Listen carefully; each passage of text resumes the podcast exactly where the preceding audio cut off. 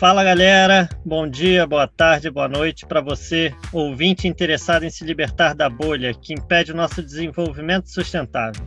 Estamos começando o terceiro episódio do podcast Estourando a Bolha do que Importa. Eu sou Fábio Ferrarese, aluno de Ciências Ambientais da Unirio. E eu sou Matheus Augusto, aluno de Ciências Biológicas da Unirio, e junto com o Fábio, hoje nós vamos estar apresentando aqui o podcast. O podcast é uma iniciativa da disciplina de Desenvolvimento Sustentável da Unirio, e hoje vamos dialogar sobre alimentação e produção sustentável.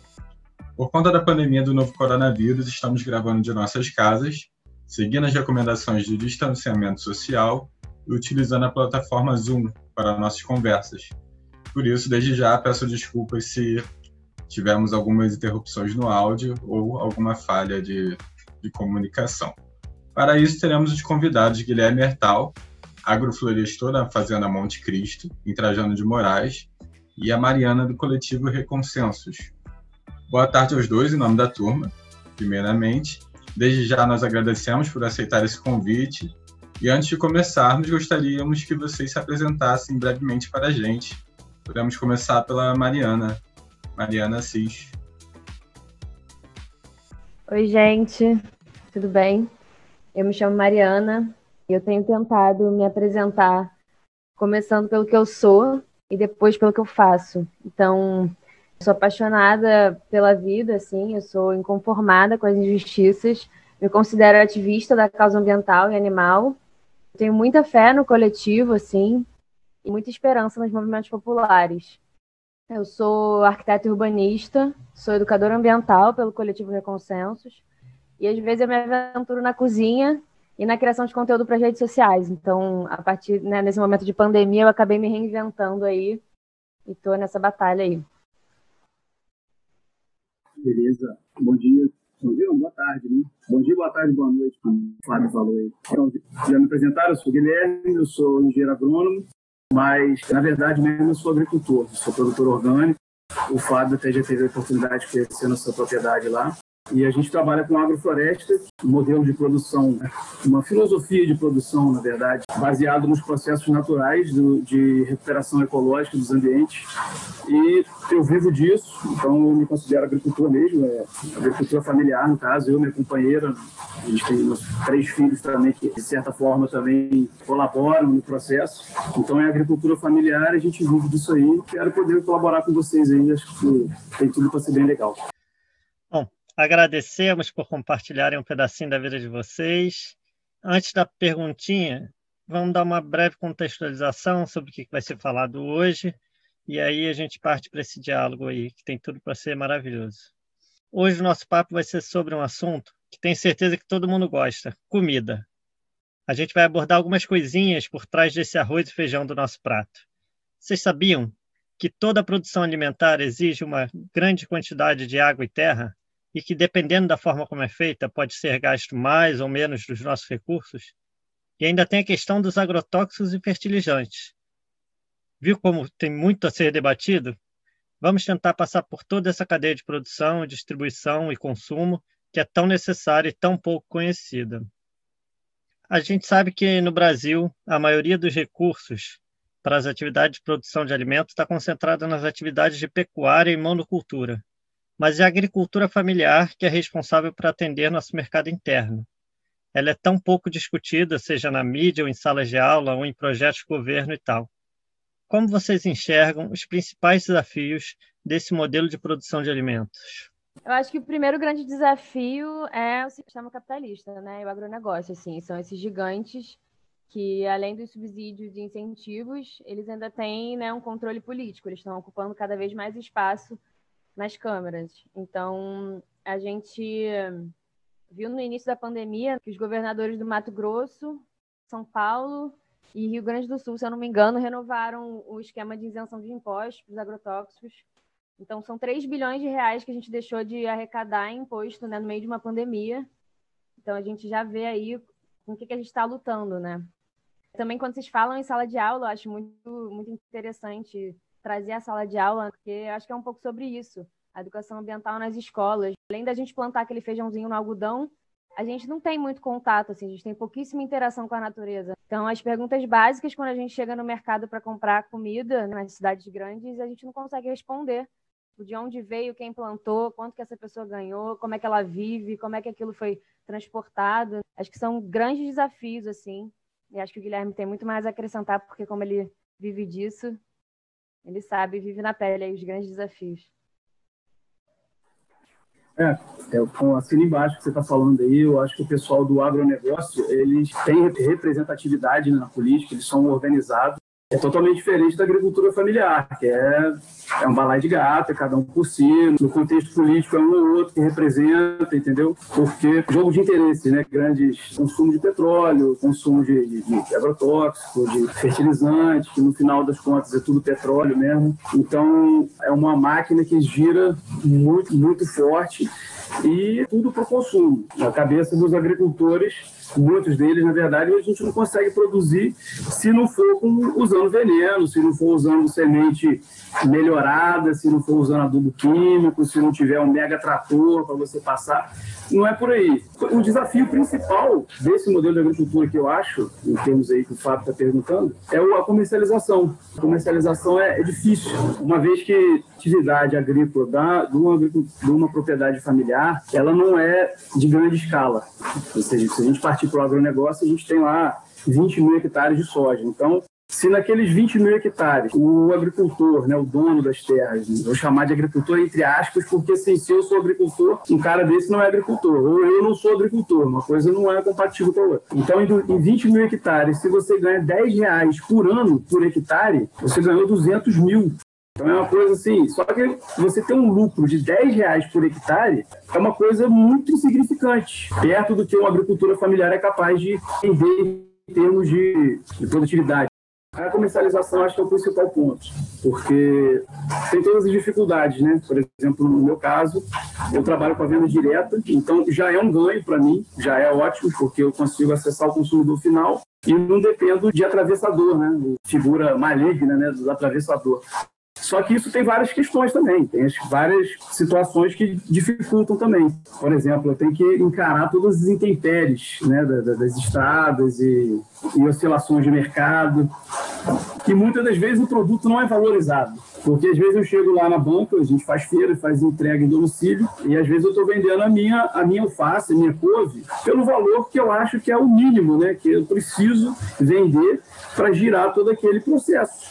É o cuidado, é o insumo, né? o trabalho, a energia que eu gastei para ir, para levar, para carregar, para colher, para plantar, para transportar para a feira e para chegar lá para o cliente. E às vezes tem um gap, um degrau muito grande entre o meu preço, que não é exorbitante, para o preço de uma couve convencional, cheia de veneno. Que o cara que está vendendo ali, ele já deve estar no terceiro ou quarto estágio de comercialização. Tendo que ele está vendendo, às vezes, um real, vamos pensar, um real uma verdura, um mole de alface. Se ele está vendendo a um real lá na feira, o agricultor, coitado, familiar, que teve todo o trabalho e arcou com prejuízo, por exemplo, no tempo de chuva agora, o, o prejuízo é todo do agricultor, porque ninguém paga porque ele não consegue produzir. Né?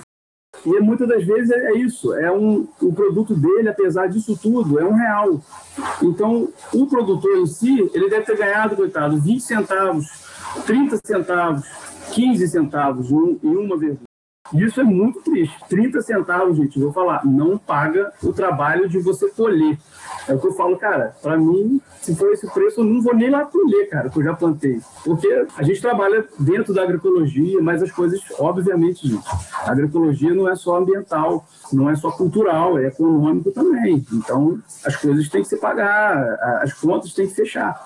Senão, você vai estar fazendo agricultura ali trocando figurinha. Então, não é por aí. E muitas das vezes o consumidor não tem essa consciência. Na maioria esmagadora das vezes, na verdade, o consumidor não tem essa consciência. Ele vê o seu alface ali a dois reais e vê o outro a um real. Tudo alface. Vou comprar do tiozinho aqui do lado aqui. Só que aquele tiozinho que está vendendo, ele nem sabe quem produziu, sabe como foi produzido, não sabe se o cara lavou embalagem de agrotóxico dentro do rio lá, que depois correu para a própria casa dele, entendeu? Então, assim, o consumidor precisa ser educado. muitas das vezes coloca-se só a culpa no, no agricultor, mas eu acho que o consumidor tem totalmente um papel de protagonista né, nessa transição. Eu acho muito bom quando tem esse, esse... O que você acha, Mariana, dessa... É, a gente está muito desconectado, foi o que eu falei, assim, é, é realmente a educação ambiental nas escolas, a gente entender como é que esse alimento é produzido, porque é muito desvalorizado, porque a gente não sabe mesmo quanto tempo demora para colher, quanto trabalho tem para colocar na terra.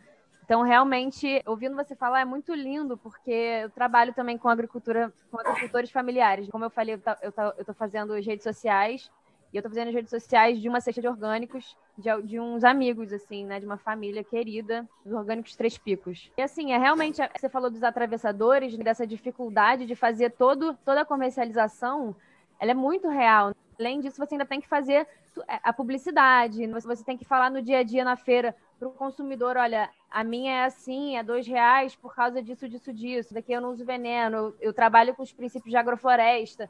Então, assim, realmente você passar isso para as pessoas, com pessoas que só plantaram um feijãozinho no algodão, é muito difícil. É muito difícil você passar o valor do trabalho da terra. E é muito importante também. Então, assim, eu escuto você falar e brilha muito meu olho, assim. É muito legal, é muito lindo ver uma pessoa que trabalha com a terra falando sobre isso, né? Sobre, sobre esse esforço, esse trabalho, essa dificuldade. Assim, eu acho que esses são os grandes desafios, né? Os desafios macros, que são os desafios políticos, que a gente tem, de todo o sistema que a gente vive, Exato. e os desafios micros que são dessas, dessas, dessa agricultura familiar que está tentando chegar nas feiras e que a gente vê cada vez mais a galera optando pelo mercado, optando pelo delivery de entrega em casa de mercado. É muito difícil. A gente está lutando aí contra aplicativos, então realmente trazer de volta as pessoas é um desafio forte essa, isso que você falou do, da gente tem que trabalhar com marketing, né? Eu sou agricultor, então eu tenho que.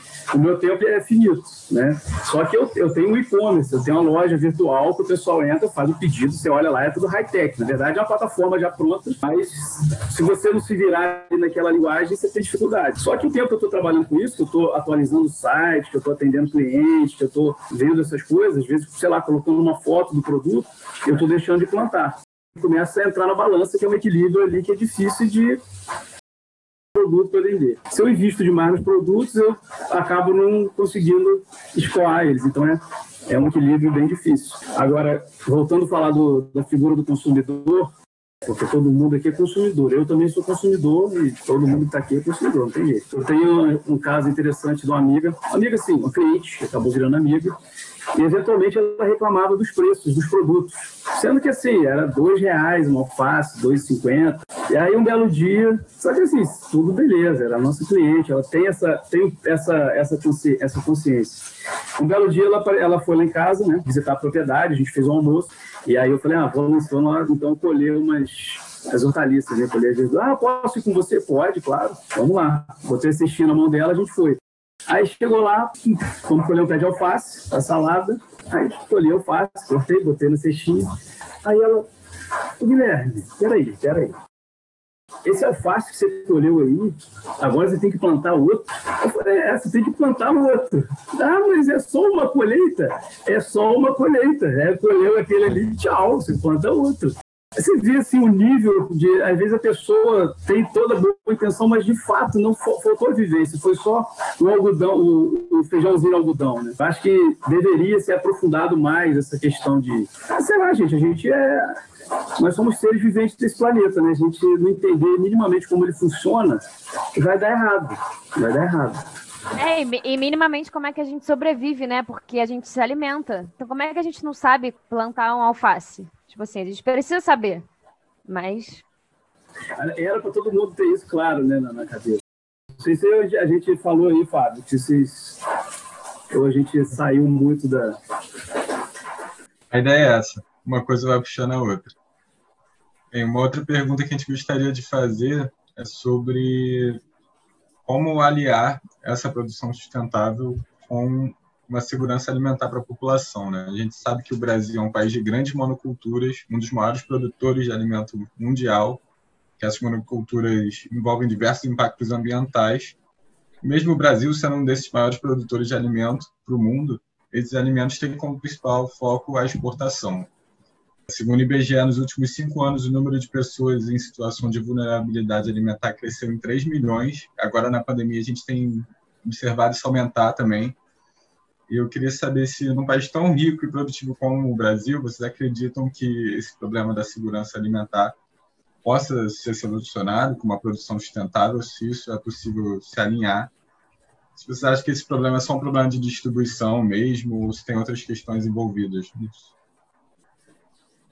É, eu acho que para começar, se tem alguém passando fome, se existe insegurança, né, instabilidade, como é que você falou aí, alimentar não é por uma questão de produção, não é por uma questão de falta de produto, é por uma questão de logística, é uma questão de distribuição, né, como você mesmo falou aí. Eu não estou mais acompanhando aí os últimos números da, da FAO, mas a última vez que eu vi, alguns anos atrás, era coisa de praticamente a metade da produção era desperdiçada, ou seja, só metade do que era produzido, do que era produzido, chegava né, a alimentar alguém. Então, esse, esse argumento de que a agricultura não, não mata a sede, a fome do mundo, isso para mim é muito, é muito já antigo, né? É um discurso que é, eu também acho que é, essa questão de alimentar ou não toda a população, ela é muito mais profunda do que a gente falar é, de produtividade. Então, tipo assim, não é da quantidade de alimentos que a gente produz, porque é isso, é esse cenário de hoje. A gente desperdiça, sei lá, 20,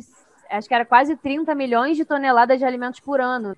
Então, esse discurso da Revolução Verde, essas coisas da escassez, né, de que não tem e de que não vai dar para alimentar todo mundo, a gente já não alimenta todo mundo, as pessoas já passam fome. Então, assim, não dá para a gente falar que esse sistema que a gente faz hoje de monocultura que ele é bom porque usando essa justificativa, sendo que a gente não alimenta todo mundo.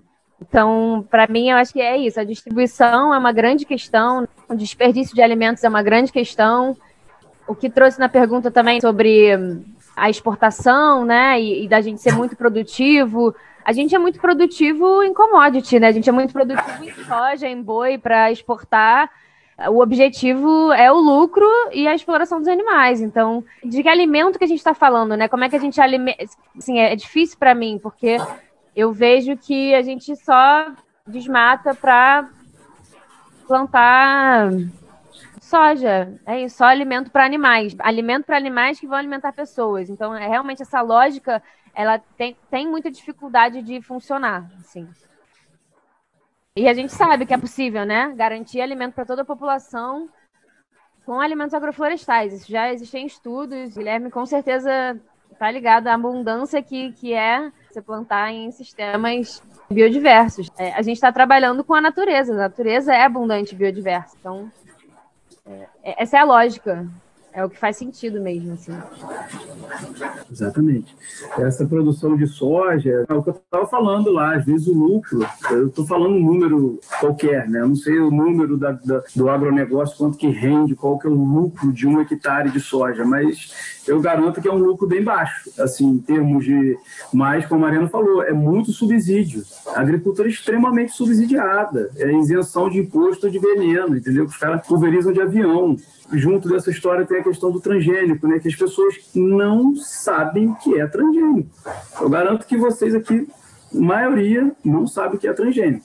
E o que, que isso acarreta, né? O que, que o transgênico acarreta? O transgênico é bom para quem? É bom para gente, consumidor? Será que é bom para o meio ambiente? Ele é bom porque o produtor vai ter um lucro maior?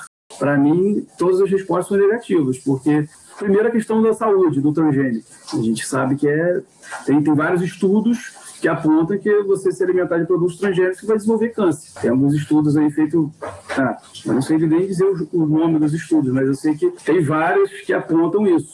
Claro que outros dizem que não, mas na dúvida eu estou tranquilo, porque no caso da, no caso do milho, por exemplo, é uma toxina, né? A, a, toxina produzida pelo bacilos fica presente na folha. E essa toxina mata, uma vez que a lagarta come essa folha, como essa toxina é produzida pela folha, a lagarta passa mal e morre. Então, eu vou, vou querer me alimentar disso aí, na dúvida, eu prefiro ficar tranquilo.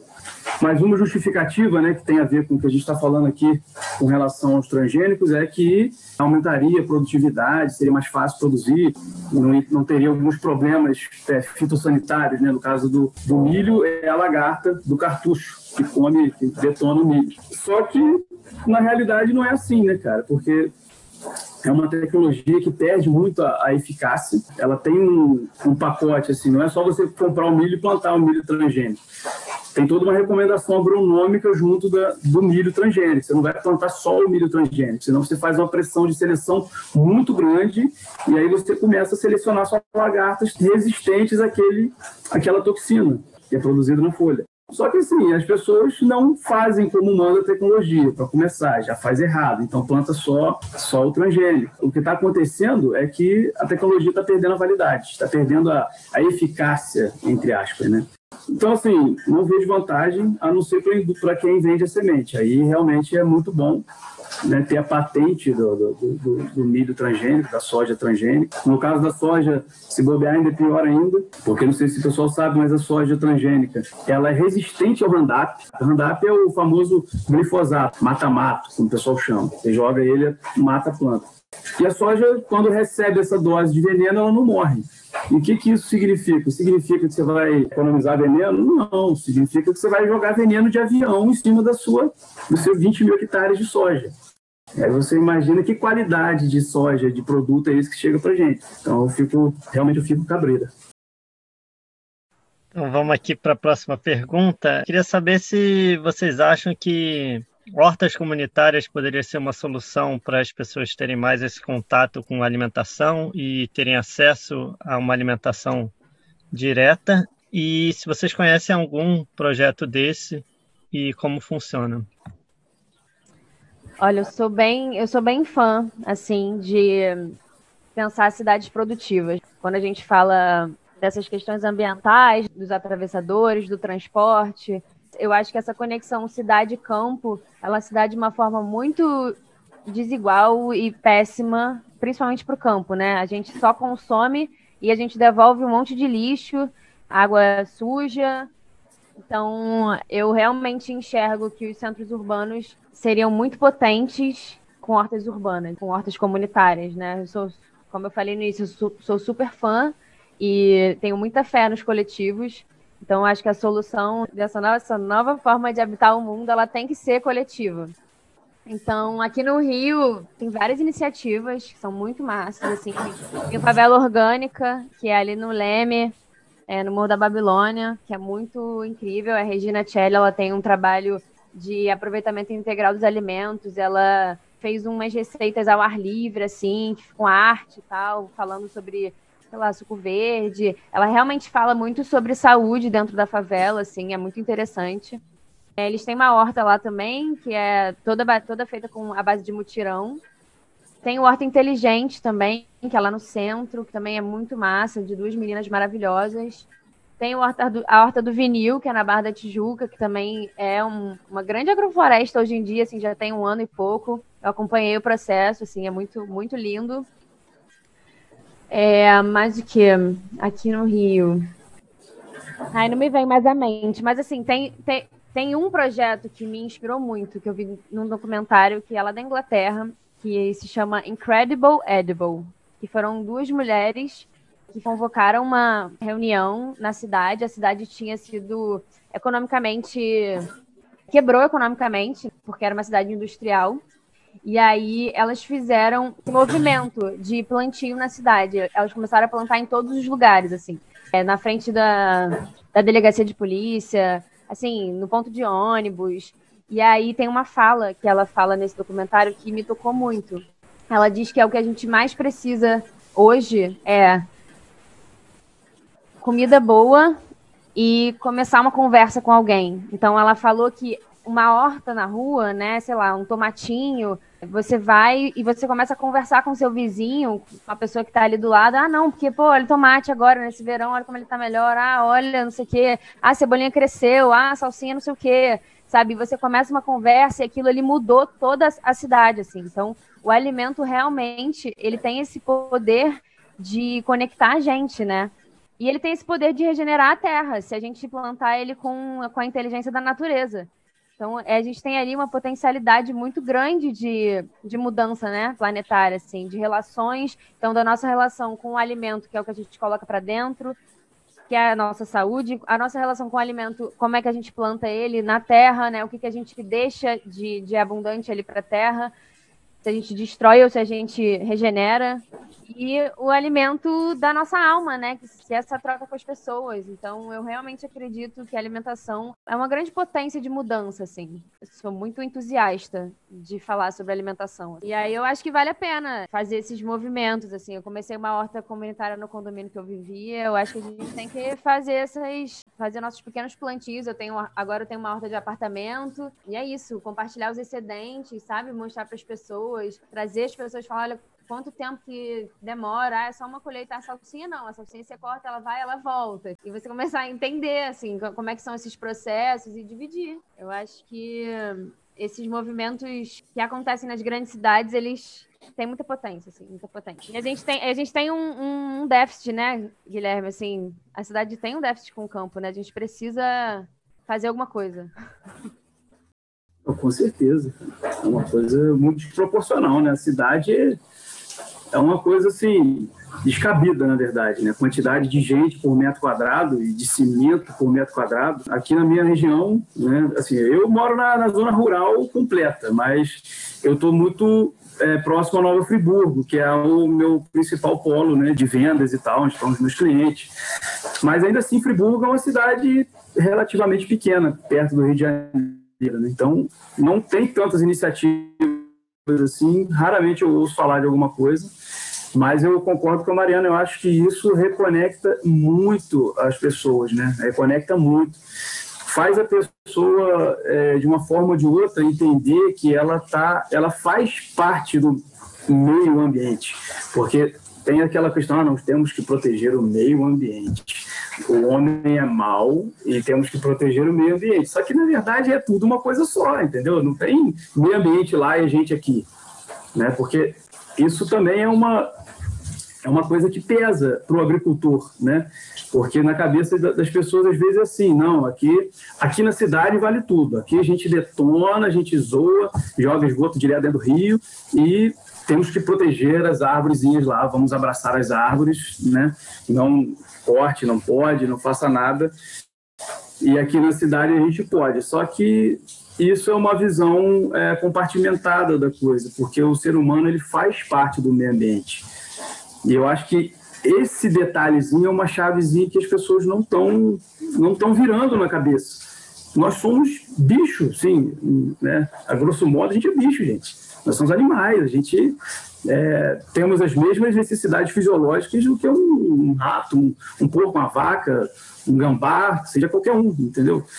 É, só que a gente tem algumas ferramentas, vamos dizer assim, que poderiam propiciar que a gente fizesse um trabalho legal no planeta precisa degradar, né? O agronegócio ele degrada, ele detona aquele pedacinho de terra que ele está cultivando e ah, não, o agricultor tem a cota dele ambiental, já comprou uma reserva lá, paga para algum agricultor não cortar as árvores e manter a florestinha, para ele poder detonar aqui. Só que isso não precisa, é assim, dentro da lógica da agrofloresta, né, da, da agroecologia, isso não cabe, gente. Isso não cabe. A gente pode produzir e melhorar o ambiente. A gente não precisa, para produzir, a gente precisa degradar. Senão, cara, o planeta está fadado à falência. Na verdade, está fadado à falência, né? Se a gente não mudar essa chavinha logo, eu não sei se tem jeito. É, porque é, o que você falou, né? Somos parte. Se fosse pra gente só degradar, a gente não tava aqui, a gente não, a gente não tava vivo. A gente tá aqui porque a gente tem alguma função, né? Qual é a nossa função, de fato? Né? Nós podemos ser o quê? Dispersores de sementes, polinizadores, Isso. né? Nós, a gente tem uma função como animal, né? Como bicho que você falou, Sim. né?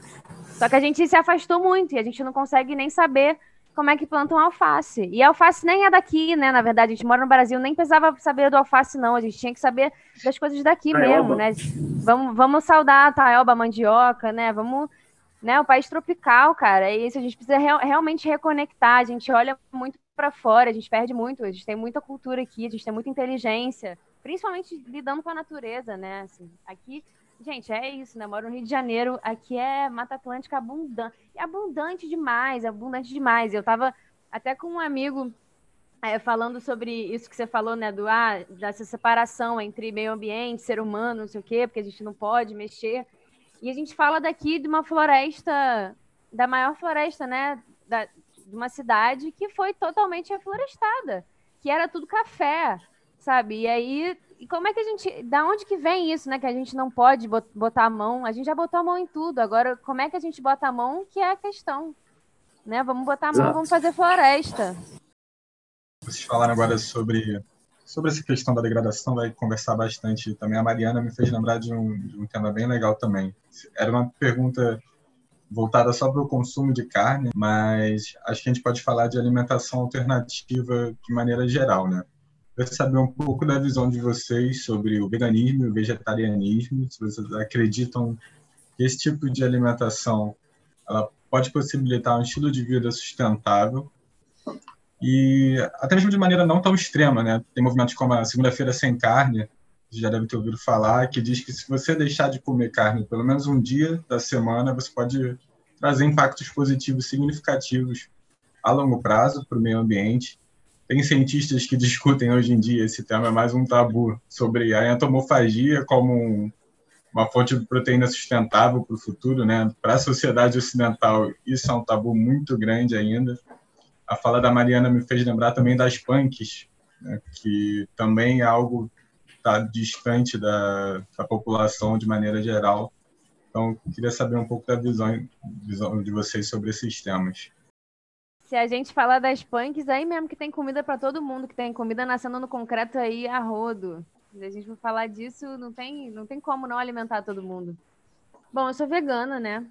E eu realmente não consigo enxergar é, a existência de um futuro que, que sustente, né, que suporte esse estilo de vida atual das pessoas. Então, eu realmente preciso acreditar que as chances dessa, desse tipo de alimentação chegar, né, atingir um percentual significativo que são altas. Assim, eu preciso acreditar, senão não, não consigo viver. Eu acho que é isso, assim, sobre a alimentação, dentre todos os consumos que a gente precisa olhar, um pouco da fala do Guilherme no início, que ele trouxe muito esse, esse dever do consumidor de estar tá atento, né, de estar tá consciente.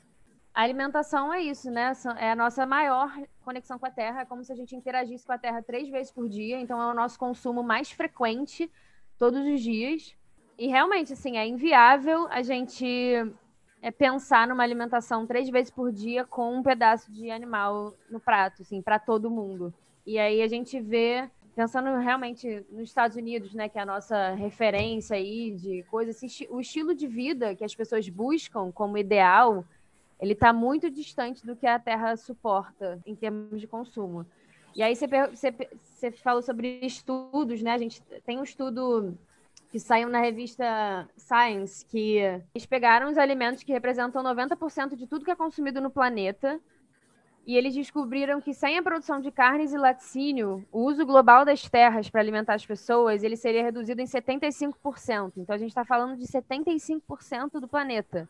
Em termos de quantidade de terra, né, se a gente for é, ter uma alimentação baseada em plantas, a gente consegue diminuir muito, inclusive plantar monocultura, por mais que a gente. Né, eu sou super. É, adepta da agrofloresta, mas se a gente fosse pensar até num sistema de monocultura, a gente consegue alimentar todo mundo, fazer essa, essa coisa do, dessa separação do meio ambiente. A gente consegue liberar, entre aspas, muita terra, mas ao mesmo tempo eu acho que a gente já está num, num, limite né, de dívida que a gente não consegue mais é, falar de sustentabilidade, né, de sustentar. Então a gente precisa regenerar. E aí que eu acho que entra a agro, agrofloresta, que é como é que a gente interage recuperando né, os espaços.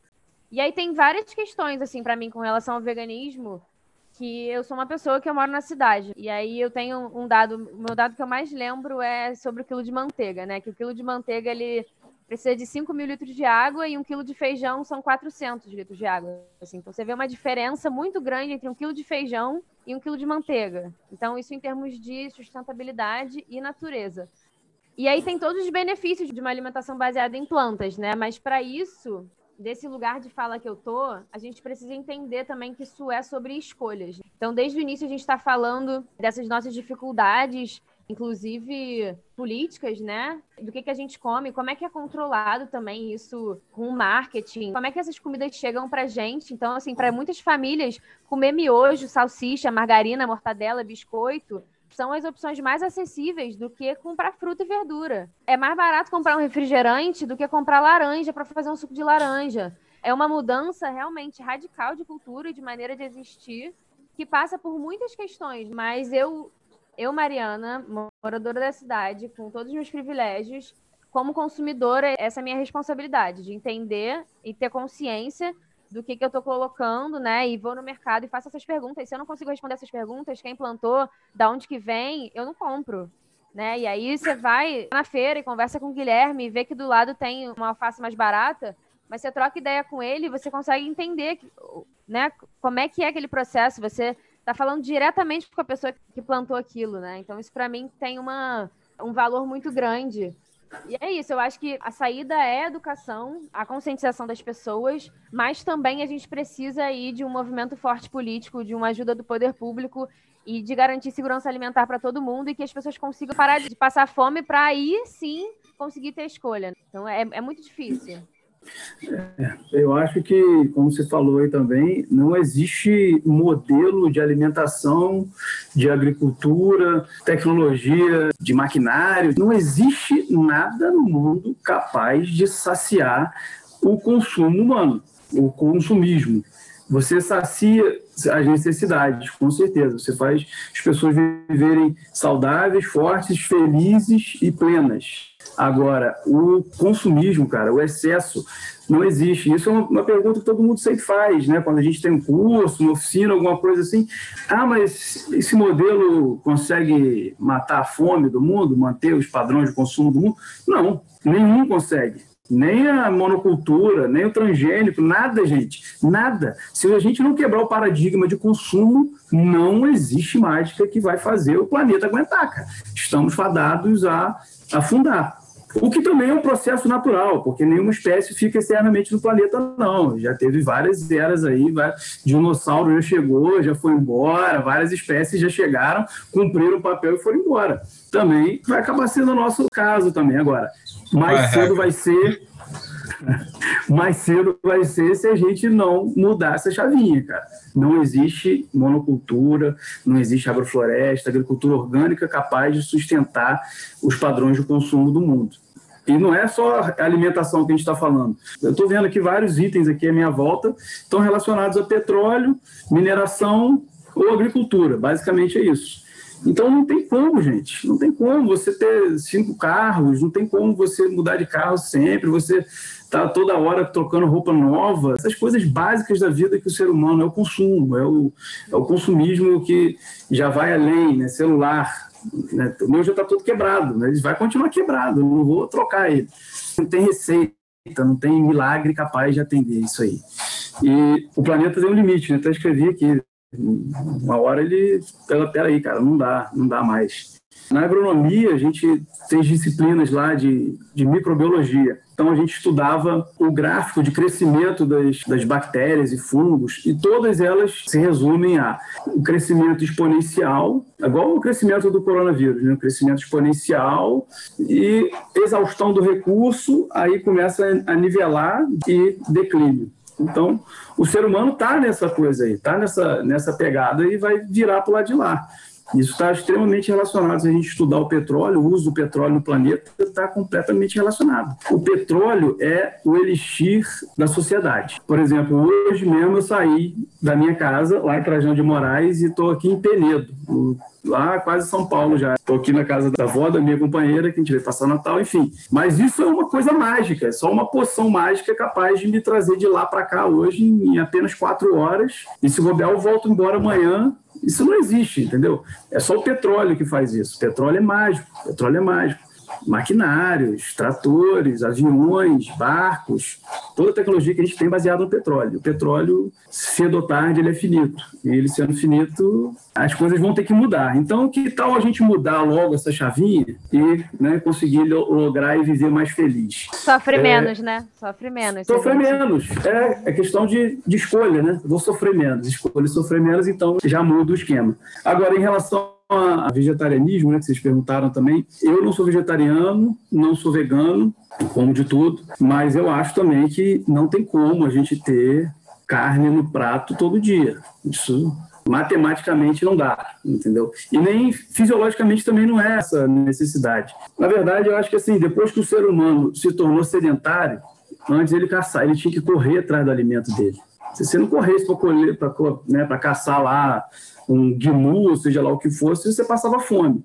Hoje não, cara. Hoje é no aplicativo, chega aqui na minha porta, e, assim, é uma covardia com a capacidade do planeta, né? Mas eu acho que o animal, na propriedade rural, ele tem, no sistema natural como todo, ele tem um papel fundamental, que é de fechar os ciclos. Por exemplo, eu tenho lá, agora eu não tenho, mas vira e mexe eu tenho porcos. Não é criação de porcos comercial, eu não vendo. Eles são só para fechar os ciclos. Eles vão, eles vão aproveitar os resíduos né, que a gente gera lá, restos de verdura, a gente faz queijo também, então ele fecha o, ciclo aproveitando o soro do leite, né? Eu não dou ração, não, não tem nada de insumo externo, ele fecha o ciclo. Ele então transforma esse resíduo, aproveita essa energia do resíduo, gera um adubo de alta qualidade e gera um recurso alimentar para minha família de altíssima qualidade. Eu acho que é, ser vegano ou ser vegetariano por si só não quer dizer muita coisa. Se você tem uma consciência que vai além disso, ótimo. Aí eu acho que, beleza, você está pesando menos na balança. Agora, eu vejo muita gente que fala que é vegana, que é vegetariana, mas que não, não entende o porquê, né? E o grande problema, para mim, do, do, do, da alimentação animal é o modo de criação. Né? Hoje em dia é tudo confinado. São, se eu não me engano, é mais de 10 galinhas por metro quadrado numa granja. Isso não existe, cara. Isso não existe. Como que isso é possível? Só é possível porque, no final das contas, o petróleo subsidiou uma produção em larga escala, naqueles 20 mil hectares, com baixíssimo rendimento, virou ração de galinha, enfim. Então, isso, para mim, é completamente descabido, isso não cabe no planeta. Mas é como a Mariana falou, isso é uma questão de escolha. Mas seja qual for a sua escolha, é, que ela esteja embasada, que ela esteja fundamentada em coisas que vão fazer sentido no final das contas, né? Não que não seja modismo, né? Que eu vejo muito modismo das coisas. Ah, a pessoa é vegana, mas não sabe por quê é, é vegano, mas compra o, as verduras lá no, no, extra, lá no, no sacolão master, lá no, na rede de supermercado absurda, cheio de veneno, cheio de transgênico, que usou um monte de maquinário, que matou, que excluiu um monte de espécies, que destruiu o hábitat, que destruiu o cerrado, entendeu? Então, às vezes, a pessoa está achando que não está se alimentando de um. Tendo uma escolha vegana, ela só não está comendo, mas ela está matando, às vezes, mais do que algum que comeu. Então, é, acho importante saber de onde está vindo, como a Mariana falou, saber quem produz, como que produz e botar isso tudo na balança, porque só o fato de você não comer carne, mas você fazer essas escolhas aí que eu estou dando exemplo, para mim não faz sentido. Mas é isso.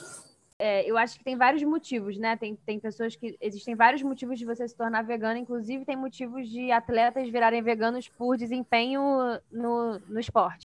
Ou seja, Sim. tem vários motivos mesmo. Então, assim, provavelmente, sei lá, tem pessoas que são veganas só pelos animais mesmo, que entendem os animais como seres é, que estão aqui com a gente, que não deviam ser explorados nem consumidos, e não tem essa outra conexão, que foi o que você falou, né, de entender de onde é, se tem, se tem agrotóxicos ou não. E também, assim, os agrotóxicos também estão nesse lugar de. Tem gente que não tem realmente opção de escolha, né? Você falou, você pode comprar de dois reais, mas você pode comprar de um real. E às vezes a pessoa só pode comprar de um real, infelizmente. Sim, né? sim, então, sim, assim, é, os orgânicos também estão nesse lugar de que também está entrando um pouco no modismo, e esse modismo que eu acho bom, assim, é, eu, eu discordo com você só nesse momento que você fala do modismo, porque para mim, se for moda salvar os animais e consumir orgânicos, tá bom. Aí depois que passa a moda, a gente começa a explicar e fazer uma coisa mais profunda, mas também às vezes vem para mim que a gente está num momento tão caótico que seria bom que fosse assim, é isso, tipo, segunda sem carne, entendeu? Se todo mundo adota segunda sem carne, a gente já tem aí uma diminuição muito grande do trabalho da terra nesse sentido, né? de tentar causar menos impacto. Então, se todo mundo adota uhum. três vezes, sabe, se, é, se, a gente consegue que é, um movimento seja alcançado por mais pessoas, para mim, bom, sabe? Eu acho que é positivo. Mas também tenho as minhas críticas, minhas questões, com essas, enfim, essas novas invenções de proteínas e, e coisas de laboratório. Enfim, para mim essa não é a saída, né? Para mim o veganismo popular, anticapitalista, que está ali com os movimentos sociais, com o MST, que está falando Perfeito. de comida de verdade, né? Eu em cima desse negócio da segunda sem carne, né? Eu estava querendo lançar, viagem a cabeça, querendo lançar a terça sem plástico, ou a quarta. Porque, cara, é impressionante, cara. Se você vai, na, assim, eu sou uma pessoa que eu vou à cidade, né? Então eu tô na roça, tô na minha casa, então eu vou na cidade. E qualquer coisa que você vai se alimentar, que você, vai, que você precisa comer, uma coisa assim, você produz uma tonelada de plástico, de, de, embalagem, mesmo que você não queira. Você, você, fica, você vai comer um pão de queijo na padaria, você quer três pão de queijo ali para comer, a pessoa já pega a bandejinha de isopor, você, não, meu amigo, não, não, não, não, não precisa não, bota aí no, pelo menos no papelzinho, ou então no prato. Aí a pessoa fala, ah, mas é, a tara da balança não pode ser no prato, tem que ser no isopor. Aí Aí você fala, então bota papel dentro do isopor e depois você volta com o isopor para lá. Então é um desafio muito grande você não comer plástico. O ser humano está comendo muito plástico. Para você fazer um lanche, você gastar um bolo de plástico, isso não existe, cara. Então eu acho que isso também é educação do consumidor. Recusar. Não vou, não. Não tem copo de vidro, não, meu amigo. Ah, não. Então não quero. Então, beleza. Ou então leva a sua caneca, né? É, às vezes é um simples, todo mundo tem, tem isso na cabeça, ninguém gosta de produzir lixo, isso é, não, não existe uma pessoa que gosta. Só que todo mundo produz, às vezes você deixa de economizar no lixo só porque você não falou com a pessoa, com a atendente, sei lá com quem for. Não, não precisa do plástico, não precisa da sacola. Então, eu acho que eu, voltando lá no início né, da conversa, o consumidor é a chave para a gente melhorar um bocadinho. Não só ele, obviamente, mas é fundamental. Com certeza. Bom, acho que depois dessa fala a gente vai encerrando por aqui. É, queria pedir para vocês, se tiverem algumas considerações finais para dar aí para a gente, e aí a gente encerra. Eu queria agradecer, gente, de novo pelo convite e falar que eu adorei essa conversa aqui, que a gente podia ficar falando aqui para sempre. Queria conhecer vocês também. E Guilherme também queria te conhecer, conhecer seu espaço. Depois me manda suas, suas redes com certeza, aí. Com tá? certeza. Tá? No que eu puder te ajudar também, também estamos aí. E é isso, gente. Que quem esteja ouvindo se sinta empoderado e sinta o poder né, das escolhas, né, do dia a dia e de isso que, isso que o Guilherme falou, né, de repente do plástico, assim, é uma coisa que isso já acontece muito na minha vida, né? Já tenho acho que uns, sei lá, uns quase cinco anos que eu tento reduzir meus resíduos e isso de levar caneca, assim, é muito, é muito lindo quando você chega com a sua caneca e a pessoa coloca o açaí no seu copo e a outra pessoa fala, nossa, que legal. E aí quando eu vou comprar, na, na, é, quando eu vou comprar a granel e eu levo meu saquinho, sempre tem alguém que fala, nossa, que legal, nossa, gostei dessa ideia. E aí você vai, você vai tocando as pessoas, né? Aquele negócio da comida também na rua. É isso, a gente vive junto, né? A gente está numa cidade grande, a gente não tem essa, essa, esse olhar de estar tá junto, a gente se sente sozinho, a gente se sente dentro do apartamento fechado. Mas se a gente faz essa mudança, a gente vai tocando as pessoas e eu acho que no final é isso que importa, né? E é isso, gente. Gratidão e vamos que vamos. Segunda sem carne e terça sem plástico. Isso aí. É, gente, exatamente. Obrigado aí também. Fico feliz de, estar discutindo isso aí. Isso aí é. Ficaria até amanhã falando e acho que não, não ia acabar, né? O, o que falar, porque sempre tem mais. É uma coisa que me agrada muito discutir isso aí. E espero que tenha sido proveitoso para todo mundo. E a mensagem que eu deixo é isso aí. São pequenas, como o Mariano falou, o que gera grandes mudanças são pequenas atitudes. Né? Então, às vezes é uma coisa simples. Pô. Não, meu amigo, não quero sacola. O outro olha para o lado já, pô, para que, que, eu, que, que, que, eu quis essa cola? O cara ali não precisou né? Você ter sua bolsa, você levar sua bolsa para a feira, para o mercado e tal.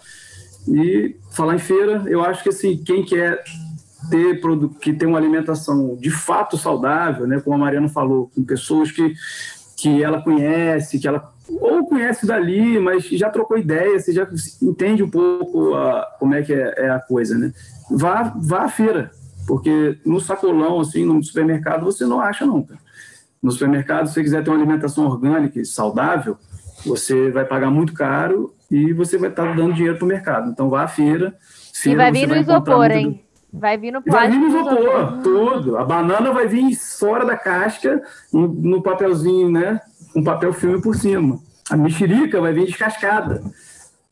Então, vá à feira, que é um, é um lugar bem legal de, de, de, trocar ideia. E, enfim, muito bom, gente. Obrigado.